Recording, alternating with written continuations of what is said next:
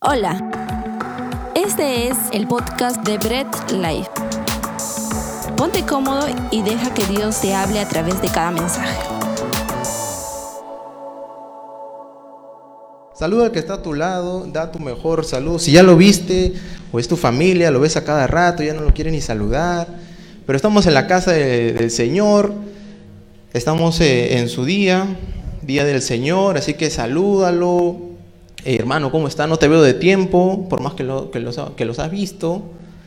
¿Cómo estamos? ¿Cómo estamos? El día de hoy, domingo, día del Señor, estamos en la casa. A los que están en las redes sociales también, bienvenidos. Compartan, no se olviden, compartan la transmisión, denle like a más personas, compartir el Evangelio. Por ahí veo a muchas caras conocidas. Después de tiempo también. Ahí está Is- Isaco, a Sánchez que no lo veo, pero lo veo hoy, lo veo. ¿Cómo están familia? ¿Cómo están? Ven, yo estoy muy feliz, estoy contento el día de hoy de que el Señor me permita compartir eh, su palabra. Estamos en un mes muy hermoso, un mes de, como todos sabemos, mes navideño. Muchas veces el sentido de la Navidad se pierde un poco realmente de lo que es. Y estamos en una serie. A ver, un pollito a la brasa al que me diga en qué serie estamos. Uy, no, me hacen quedar mal. Mira, nadie quiere pollo. Nadie. Por ahí, a ver, ¿quién? ¿Quién se anima? ¿Nadie? Ahí está. Estamos en la serie El mensaje de Navidad. Ya hemos tenido dos predicas excelentes de nuestro pastor, de Naí. La semana pasada estuvimos con nuestro amigo David Trinidad. Una super predica también. Sobre todo por este, esta serie, El mensaje de Navidad. Hoy yo voy a compartir, gracias a Dios, nuestro tercer capítulo de la saga. No, es broma, de la serie del mensaje de Navidad. Y vamos a comenzar hablando sobre la esperanza. A ver, ¿cuántos, cuántos han escuchado sobre la esperanza? Por ahí siempre nos dicen, ¿no? La esperanza es lo último que se pierde. ¿Cuántos han escuchado eso? Un montón de veces, ¿no? Siempre nos dicen, no, tranquilo, hermano, la esperanza es lo último que se pierde. Siempre ten en cuenta eso, ¿no? Una vez eh, me contaba una historia que a un amigo se le perdió su perrita y la estaba buscando por todos lados. Y digo, oye, se me ha perdido mi perrita. Tu perrita sí, ¿cómo se llama? Se llama Esperanza. Uy, no, no se ha perdido entonces. ¿Por qué? No, es que la esperanza es lo último que se pierde. Y dice, no, mi perrita se ha perdido y se ponen a buscar. Pero vamos a ver eh, básicamente qué nos dice o cómo definimos la esperanza muchas veces. Antes de ello, recordarles que el día de ayer tuvimos un excelente eh, día porque tuvimos nuestro Enviados Navidad 2021. ¿Cuántos se alegran por eso? Uy, no, pues el día de ayer tuvimos nuestro Enviados 2021. ¿Cuántos se alegran por eso? Ahí está, aplausos. Gracias al Señor pudimos llevarnos eh, la ayuda a nuestros hermanos de Ventanilla en el asentamiento humano Incahuasi. Fue un tiempo muy hermoso. Saben, enviados el programa que compartimos al Señor. eh, llevamos eh, a dar a conocer a Jesús no solo con palabras, sino también con hechos. Llevamos también frente a la necesidad que puedan tener y compartimos. Un día muy bonito. Pueden seguirnos en todas las redes. Ahí pueden ver lo que fue Enviados 2021 Navidad del día de ayer. Bien, una vez dicho esto, vamos a, a entrar directamente en el tema, ¿no? ¿Qué es la esperanza? ¿Cómo, lo ¿Cómo define o cuántos conocemos verdaderamente qué es la esperanza o qué nos dice el mundo acerca de la esperanza? Miren, la esperanza básicamente, como general, eh, todo el mundo lo conoce o ha escuchado, viene a ser la confianza de lograr una cosa o de que se realice algo que se desea. Que se realice algo que se desea. Esa es la esperanza según la definición que comúnmente nosotros hemos escuchado o por lo general nos dicen de qué es la esperanza. Pero vamos más allá.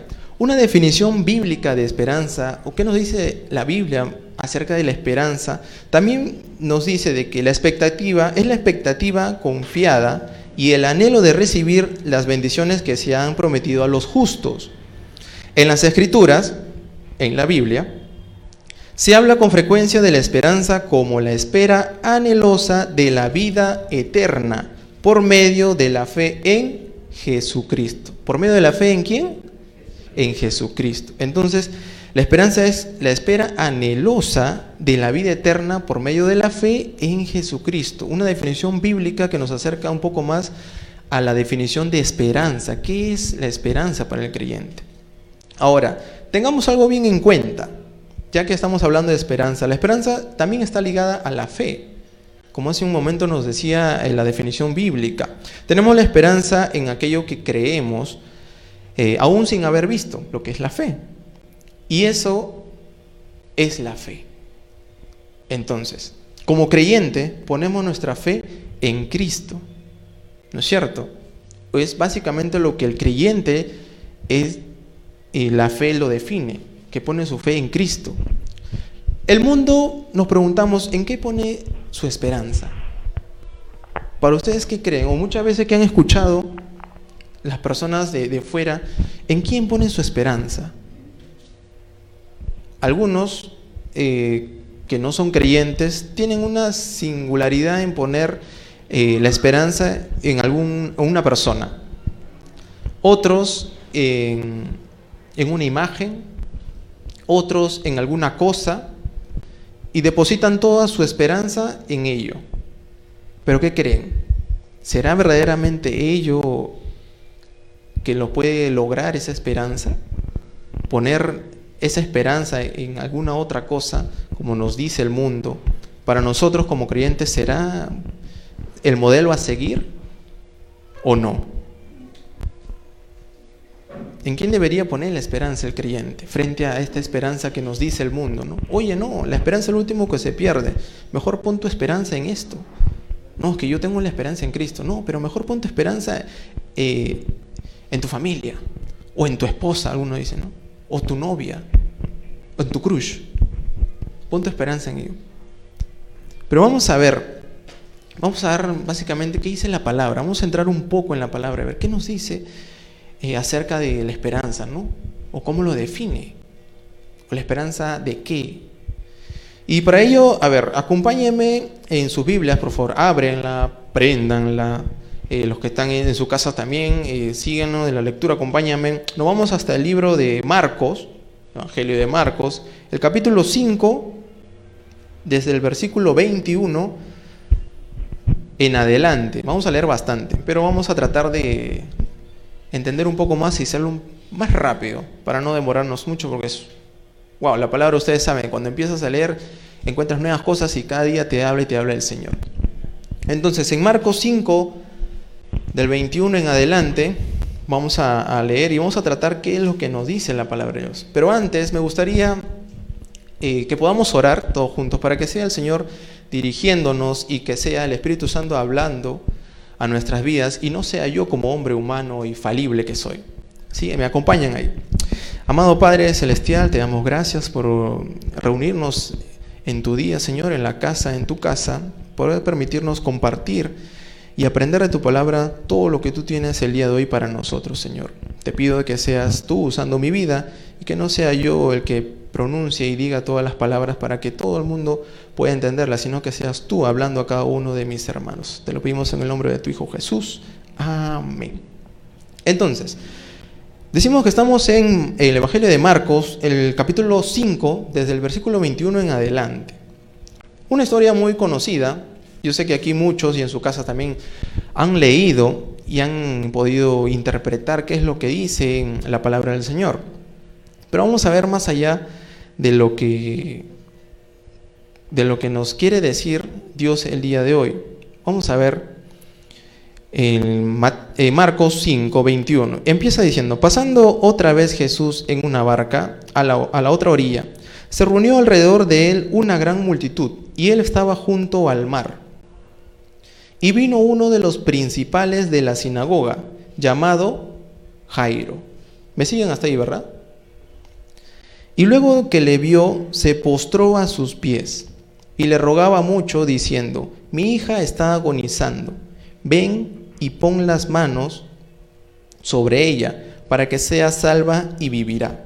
Si bien es cierto, vamos a, ir desglosando un poco esto, la palabra esperanza en este, en este texto no está específicamente ahí, no vas a encontrar esperanza. Ahorita me vas a decir, Rodrigo, ¿dónde está esperanza? No dice esperanza. Pero conforme vamos a ir leyendo, vamos a encontrar que tiene eh, la palabra esperanza implícitamente. Comenzamos diciendo de que uno de los principales de la sinagoga llamado Jairo, uno de los principales para el tiempo, para la época, uno de los principales era un encargado importante dentro de la sinagoga, quienes enseñaba. Y no solamente eso, sino que también era muy importante frente a su comunidad. Era un hombre de muy buena posición dentro de las enseñanzas que se daban en la sinagoga. Pero miren lo curioso, escuchó y vio a Jesús que estaba cerca y le rogó mucho diciendo, mi hija está agonizando, ven y pon las manos sobre ella para que, se, para que sea salva y vivirá. Sin embargo, antes de que le diga esto, se postró a sus pies, dice la palabra. Esto señala algo muy importante. Recuerden de que para el tiempo de la época, cuando uno se postraba delante de alguien, era reconociendo el poder que tenía. Y por lo general, cuando uno se postraba era frente a un rey, ¿no? Eh, o frente a alguien que, tenía ese, ese gobernante, ese ¿cómo decirlo? Ese tipo de gobierno alto, ¿no? Esa postura. O ante Dios. Eran las únicas dos formas que alguien se postraba. Y este hombre importante dentro de, la, que, de su posición dentro de la sinagoga, incluso dentro de su comunidad, se postró ante Jesús. Y era claramente reconocer el poder que tenía él. Y le dice, ven a mi casa, mi hija está agonizando. Ven. Ven y pon las manos sobre ella para que sea salva. Entonces, ahí vemos claramente y podemos entender de que Jairo, este importante hombre, ponía su esperanza en Jesús, porque su hija estaba agonizando. Y la única esperanza que tenía era que él la pueda salvar. Y le rogaba que vaya a su casa. Entonces, seguimos, versículo 24. Fue pues con él, Jesús, con Jairo, y le seguía una gran multitud. La gente que estaba alrededor también lo seguía a Jesús porque ellos también guardaban su esperanza en el Mesías. Recuerdan, el pueblo eh, judío tenía la esperanza en el Mesías, que los iba a librar. Pero los iba a librar de qué? Tenía un concepto algo distinto, porque algunos, eh, bueno, ahora sabemos de que Jesús nos libra del pecado, sin embargo, en ese tiempo pensaban de que eh, los iba a liberar, pero del imperio romano, del gobierno que ejercían sobre ellos. Iban en un sentido de libertador, pero de la opresión que tenían ellos. Sin embargo, Jesús daba a entender la libertad, pero la libertad del pecado, que todos somos, eh, antes de ser creyentes, tenemos esclavizados nosotros en el pecado. Y es Jesús quien nos libera de eso. Entonces toda la gente lo seguía a Jesús, dice, en el versículo 24, fue pues con él, con Jairo, y le siguió una gran multitud y le apretaban, o sea, todos estaban amontonados. Pero una mujer que desde hacía 12 años padecía de flujo de sangre y había sufrido mucho de muchos médicos y gastado todo lo que tenía y nada había aprovechado. Antes le iba peor. Cuando oyó hablar de Jesús, vino por detrás entre la multitud y tocó su manto, porque decía, si tocare tan solamente su manto, seré salva. Y enseguida la fuente de su sangre se secó y sintió en el cuerpo que estaba sana de aquel azote. Entendiendo esto, vemos un segundo caso. Dentro de la historia que nos narra la Biblia, vemos a una mujer que tenía un sangrado un sangrado ya muchos años y había pasado por médicos, había buscado la forma de poder sanarse o ver cómo podía parar ese sangrado que tenía. Sin embargo, nadie la pudo ayudar. Nadie pudo determinar o ver cuál fue verdaderamente la razón y cuál era la cura. Por ahí en el contexto histórico eh, se dice de que los médicos en, ese, en esa época trataban las, eh, las recetas que daban en, forma algo supersticiosa. Entonces no hallaban completamente eh, la cura frente a alguna enfermedad de este tipo, como este caso fue el sangrado de la mujer. Entonces, esta mujer, que tenía ya varios años, se consideraba impura. Como bien saben, antiguamente en el Antiguo Testamento había este ritual de que la mujer cuando tenía su menstruación pues quedaba impura durante el tiempo de su menstruación y luego que tenía que hacer eh, durante siete días abstenerse de, una purificación o tener una purificación básicamente para que pueda salir de, ese estado. Sin embargo, esta mujer no tenía siete días, ya hacía 12 años y no sabemos cuántos años más atrás pudo haber tenido esto. Todo este tiempo que tenía la enfermedad se consideraba impura. Y recuerden de que en el Antiguo Testamento decía que si esta mujer tocaba a alguien o alguien tocaba o donde se sentaba, pues ese quedaba impuro también. Y había que lavar, había que bañarse. En el caso fue una persona, tenía que bañarse, tenía que limpiarse y quedaba impuro hasta el anochecer. Igual con las mismas cosas que tocaba. Imagínense, para la cultura judía, esta mujer era pues intocable. Nadie quería acercarse a ella, era marginada, se encontraba eh, despreciada, por decirlo así, por toda la, multitud o por toda su comunidad. Y es esta misma mujer que dentro de la multitud escucha de Jesús y lo toma como su única esperanza de sanación, porque sabían lo que estaba haciendo Jesús, habían escuchado de los milagros que hacía Jesús. Y recuerden, esta mujer no podía tocar a nadie y nadie le podía tocar a ella también. Pero aún con eso se metió en medio de la multitud que nos dice, eh, los que seguían a Jesús estaban tan apretados y uno con todo, pero se metió con todo, entró con tal de alcanzar a Jesús y dice de que tan solo si tocare su manto seré sana. Tenía la esperanza de que Jesús la podía sanar. Imagínense, no le importó nada que estuviese tanta gente y que, la, y que nadie quería tocarla, obviamente, y empezar a, a rozarse, a chocar con las demás personas, pero su mirada estaba en llegar a Jesús, porque su esperanza estaba en Él. Ya todos los médicos le habían dicho que no, no encontramos la cura, vas a, vas a seguir así por el resto de tu vida. Pero la mujer tenía esa esperanza en Cristo. Y fue y tocó su manto y la palabra dice que fue sana en ese momento. La fuente de sangre se secó y sintió todo su cuerpo que estaba sana de, aquel azote, de aquel mal que tenía ese sangrado. Automáticamente dice en el versículo 30, luego Jesús, conociendo en sí mismo el poder que había salido de él, porque la mujer había tocado su manto, volviéndose a la multitud dijo, ¿quién ha tocado mis vestidos? Sus discípulos le dijeron, ves que la multitud te aprieta, o sea que hay un montón de gente, y dices, ¿quién me ha tocado? ¿Cómo vamos a saber quién te ha tocado dentro de toda esta multitud que viene contigo? Pero él miraba alrededor para ver quién había hecho esto. Entonces la mujer, temiendo y temblando, sabiendo lo que en ella había sido hecho, vino y se postró delante de él. Una vez más vemos que nos narra esta historia de que se postra ante Jesús. El primero había sido Jairo, recuerda, unos versículos anteriores para decirle que su hija está mal. Ahora la mujer se postra ante él reconociendo su poder, conociendo la autoridad que tenía Jesús. Y dice, se postró delante de él y le dijo toda la verdad. Versículo 34, me siguen hasta ahí, ¿verdad? Y él le dijo, hija, tu fe te ha hecho salva, ve en paz y queda sana de tu azote, queda salda de tu enfermedad, queda sana de tu sangrado que tenías.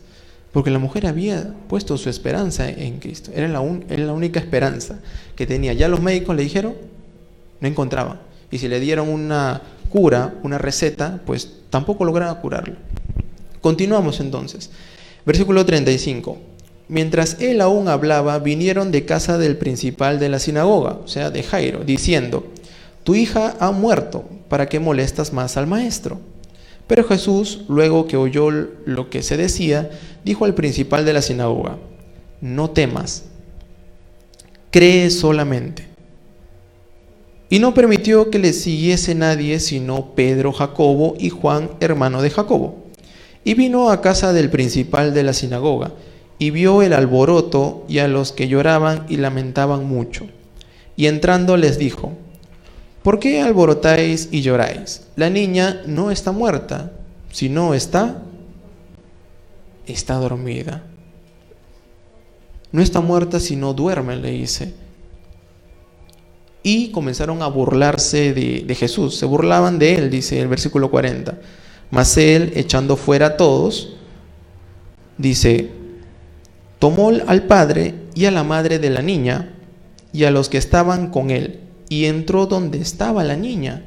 Recuerden, cuando se acercó Jairo, solamente estaba agonizando y luego de ello un mensajero que por lo general antiguamente enviaban a anunciar la muerte al familiar o al cónyuge, mandaban a alguien que de inmediato le avise que ya había fallecido, llega y le dice, tu hija ya está muerta, no molestes al maestro. Pero Jesús inmediatamente agarra y le dice, tranquilo, no temas, tú solamente cree, mantén tu esperanza en mí como un inicio lo hiciste. Y van en, la casa de Jairo y encuentra a mucha gente, por lo general era común de que bastante gente esté presente en, en ese tipo de velatorios porque ya había muerto la hija de Jairo. Y le dicen, ¿por qué todos están llorando? ¿Por qué se, se perturban si la niña está durmiendo?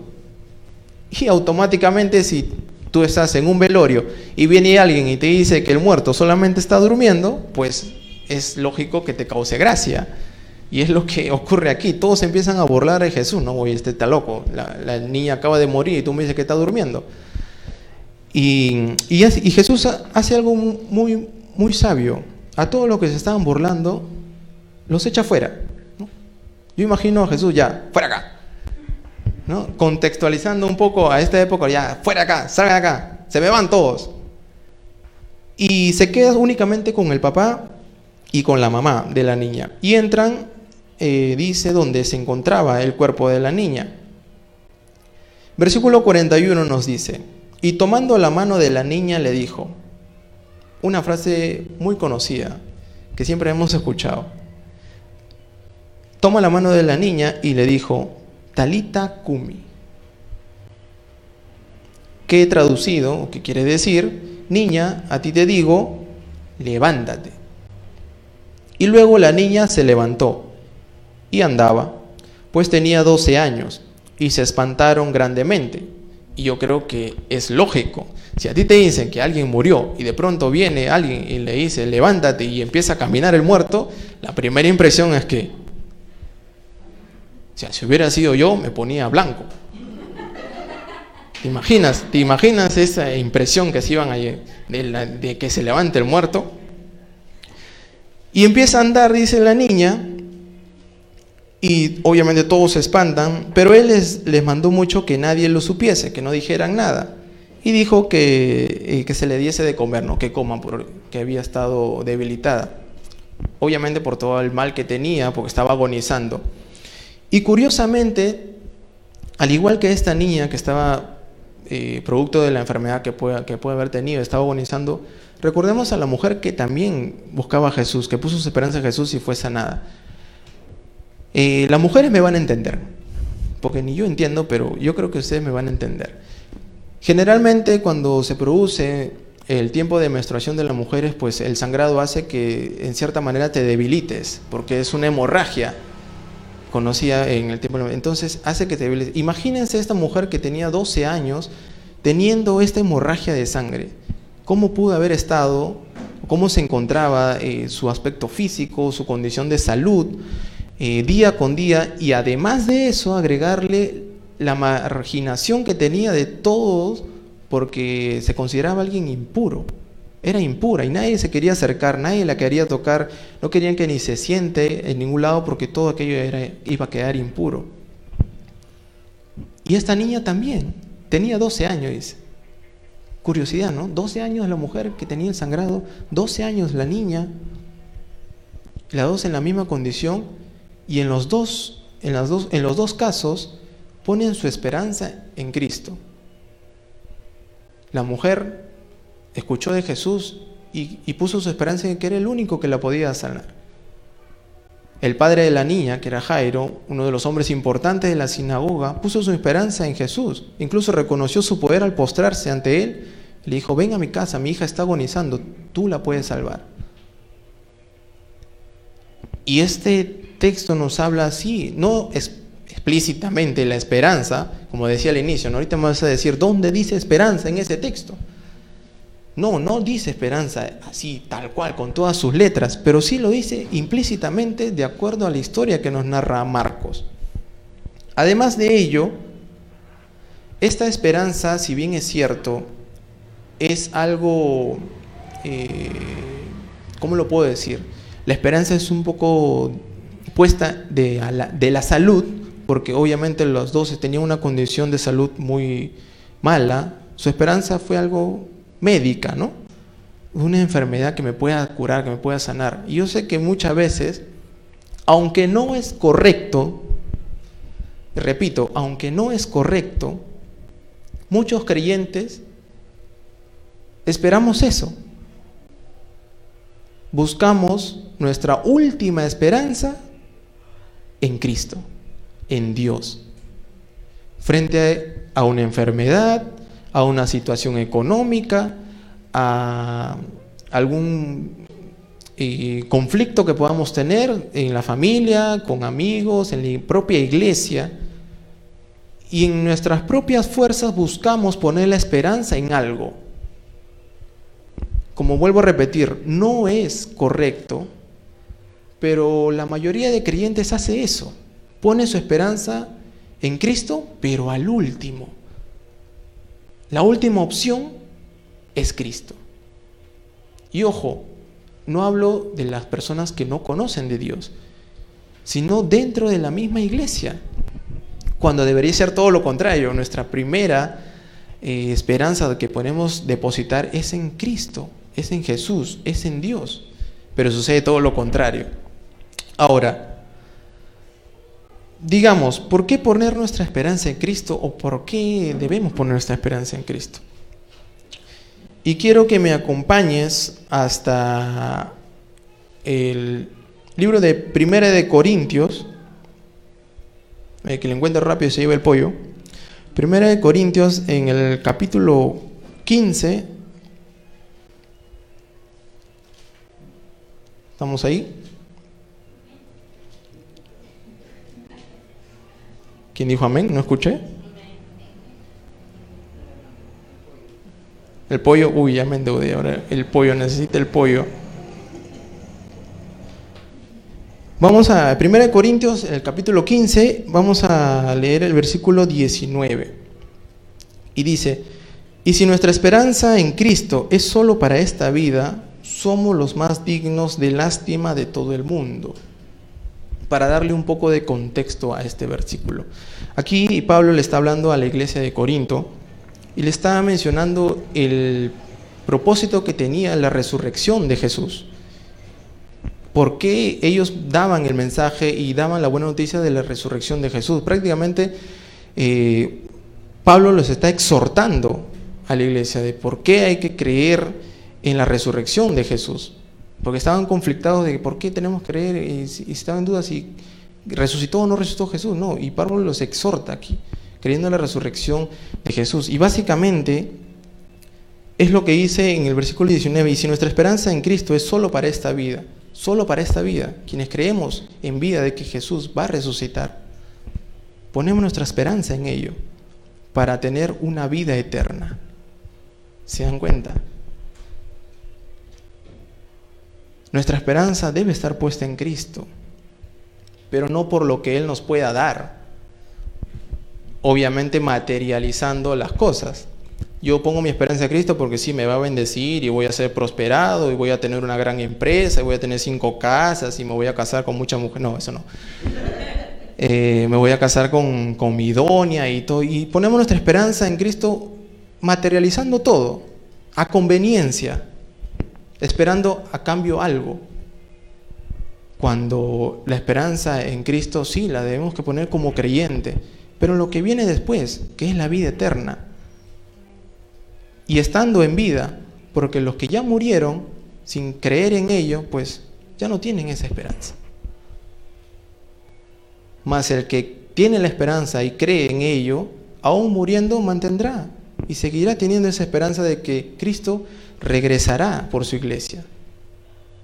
Porque tenemos un Cristo resucitado, un Cristo vivo, y en ese Cristo que murió por nosotros en la cruz y resucitó venciendo la muerte, es en quien ponemos nuestra esperanza, que regresará por su iglesia y todos nosotros tendremos y viviremos junto con Él en la vida eterna.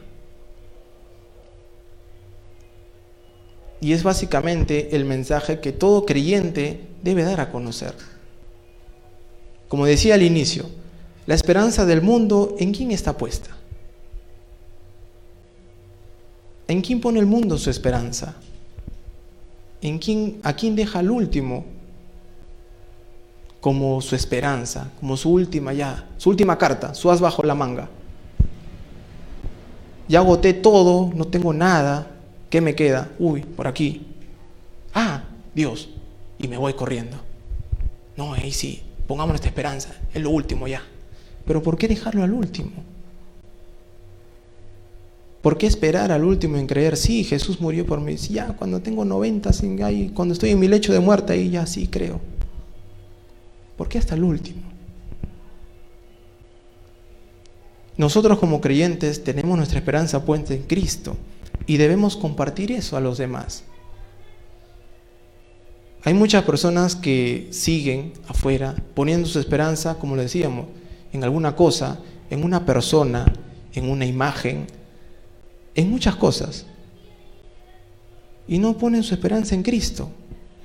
Y el deber de nosotros es presentar ello. Para que al igual que nosotros, en vida, nuestra esperanza esté puesta en Cristo y que Él regresará por su iglesia. Y tendremos una vida eterna, todos juntos con Él. Entonces, para concluir y dar el sentido verdaderamente de la esperanza, la esperanza del creyente, de cada uno de nosotros, es el Evangelio. Y el Evangelio es Jesucristo. Y en Él es quien debemos poner nuestra esperanza. Y si para nosotros como creyentes la esperanza es el Evangelio, ¿qué debemos compartir entonces? Debemos compartir el Evangelio y el Evangelio es Jesús. Entonces debemos compartir a Jesús, que es nuestra esperanza. Y ver y buscar que a más personas se pueda llegar este mensaje. Porque si tú hoy día estás acá sentado y me dices, sí, bacán, yo pongo mi esperanza en Jesús, yo pongo mi esperanza en Cristo, sí, yo creo, mi esperanza es el Evangelio, mi esperanza es Jesús, y cruzas esa puerta y se te olvidó todo, estás siendo egoísta. Porque hay muchas personas afuera que no conocen del Señor. Como ahora, alguien que me puede estar escuchando por primera vez. Y estamos compartiendo de que la esperanza es el Evangelio, la esperanza es Jesús. Y se preguntarán, entonces, ¿quién es Jesús? Como todos alguna vez, alguien nos habló y nos dijo, oye, te presento a Jesús, mira, murió por nosotros. Y automáticamente, ¿qué decimos?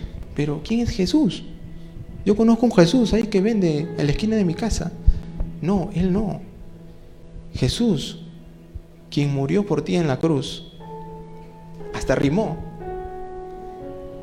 ¿Se dan cuenta? Y es aquel que murió por nuestros pecados y por Él somos nosotros salvos. Y ponemos nuestra esperanza en Él porque sabemos que resucitó y como Él dijo que regresará por su iglesia. Y en eso está puesta nuestra esperanza. Porque creemos, tenemos fe en eso, de que va a regresar. Y como decía Corinto, en vida, porque después de muerto ya no tendremos esa esperanza.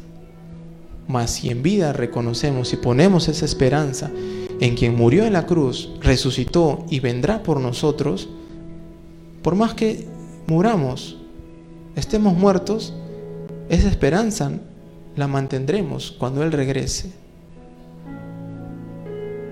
Y al igual que Él, nos levantaremos y tendremos una vida gloriosa, una vida eterna junto con Él, para adorar, para alabar, para agradecer a Dios. En esa está puesta nuestra esperanza como creyentes. Y en esa es la que debemos compartir a los demás. No nos quedemos únicamente para nosotros.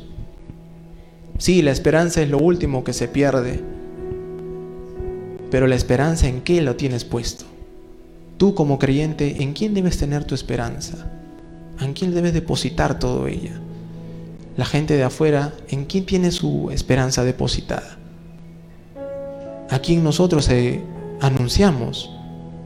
Lo dijimos, la esperanza es el Evangelio y el Evangelio es Jesucristo. Y de eso tenemos que compartir a los demás. Acompáñame a orar para terminar este hermoso tiempo. Amigo mío, Dios Padre Todopoderoso, te doy las gracias por permitirme compartir el día de hoy de tu palabra. Que haya sido el Espíritu Santo guiándonos y haciéndonos entender a cada uno de nosotros lo que verdaderamente significa la esperanza. ¿En quién depositamos nuestra esperanza? La esperanza del creyente, que es el Evangelio, y el Evangelio eres tú, Señor. Es Jesús. Y al igual que muchas personas que murieron atrás teniendo esa esperanza de que tú regresarás, pues mantengas viva en nosotros ello, esa esperanza en que tú volverás por tu iglesia, que moriste en la cruz por nuestros pecados, resucitaste y prometiste volver. Y en eso nosotros como creyentes tenemos nuestra esperanza. Que no lo dejemos al último o que no depositemos en esperanza en otra cosa, ni por conveniencia, que sea por salud, por dinero, por problemas, etc. Sino por lo que tú hiciste y por lo que harás. Junto con nosotros viviremos en la vida eterna. Padre, te pido de que este mensaje pueda llegar a más personas, junto con mis hermanos poder compartir de ello, llevar la esperanza al mundo, que es Cristo. Amado Dios, todas las personas que escuchan por primera vez este mensaje, que haya sido tú hablando directamente a su corazón y que entiendan de que sin Cristo no hay nada y que Él es la esperanza para todos nosotros. Te damos las gracias en el nombre de tu Hijo Jesús, Dios amado. Amén. Amén. Gracias por escuchar el mensaje de hoy y no olvides compartirlo. Síguenos en nuestras redes sociales, Instagram, arroba Bread Life Family, Facebook Bread Life.